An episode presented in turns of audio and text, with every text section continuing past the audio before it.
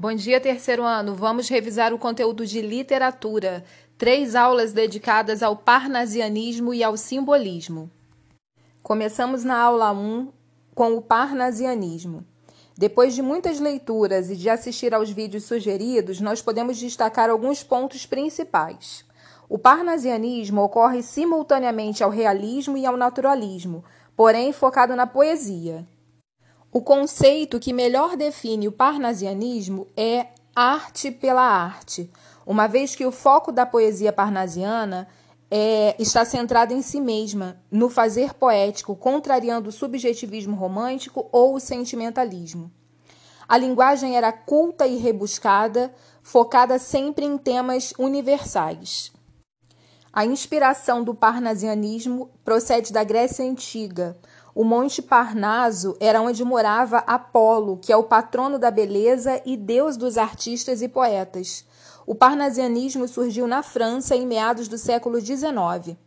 Algumas características principais: metrificação, que são os versos com o mesmo número de sílabas poéticas, e aí a gente destaca o gosto pelo soneto. Uso de rimas ricas, o que revela o grande cuidado dos poetas descritivismo, uma poética voltada aos objetos e não mais aos sentimentos ou aos temas sociais, e a temática greco-romana. Temos como principais poetas parnasianos Olavo Bilac e Raimundo Correia. Agora vamos corrigir as atividades. Para começar, vamos fazer de conta que a gente não encontra essas respostas prontas na internet e vamos analisar verdadeiramente o poema A Cesta de Nero, de Olavo Bilac. Aquele vocabulário super rebuscado do poema descreve a cesta ou a soneca, o cochilo do imperador romano num luxuoso palácio, com mármores da Lacônia, nacar do Oriente, ouro da Trácia e mirra da Arábia. Esses detalhes são descritos nas três primeiras estrofes. Olha só o que, que fala os dois tercetos finais. Fala assim: Formosa Ancila a aure lavrada lira em suas mãos soluça.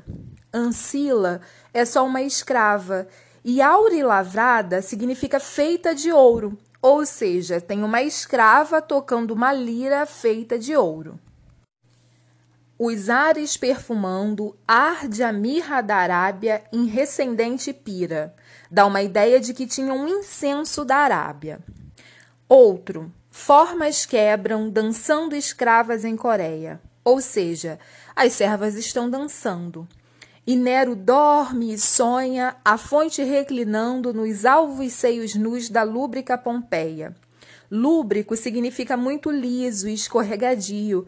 Faz alusão também à luxúria despertada por Pompeia Sabine, que era a possível amante de Nero. Ou seja, para a gente conseguir entender esse tipo de texto, a gente precisa conhecer o significado das palavras. Voltando à pergunta 1. A característica parnasiana do poema A Cesta de Nero de Olavo Bilac é a letra D, descrição minuciosa de um objeto e busca de um tema ligado à Grécia Antiga. No caso, o objeto descrito é o próprio Palácio de Nero. Comentários da questão 2. A versão brasileira da Belle Époque, em especial no Rio de Janeiro. Temos o Teatro Municipal inspirado na Casa de Ópera de Paris, a ampliação da Avenida Rio Branco ou Avenida Central. Temos também o Museu de Belas Artes, a Biblioteca Nacional, tudo isso importado de modelos franceses. O custo desse embelezamento da cidade foi o movimento Bota Abaixo, que derrubou mais de 600 casas e expulsou os pobres das áreas centrais. Daí a gente volta à questão do surgimento das favelas. Questão 3. Característica do parnasianismo, culto da forma e arte pela arte. Questão 4. A única característica que, que não representa o parnasianismo é o anseio de liberdade criadora. Questão 5 sobre o poema de Olavo Bilac, Profissão de Fé. Realmente, a poesia é preciosa como um rubi, mas a resposta correta é a letra B. O poeta é um burilador. Por isso, a atividade poética foi comparada ao lavor do ourives.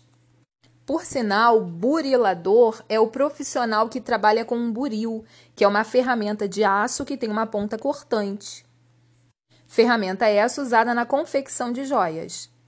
Questão 6. O ideal da forma literária é a perfeição.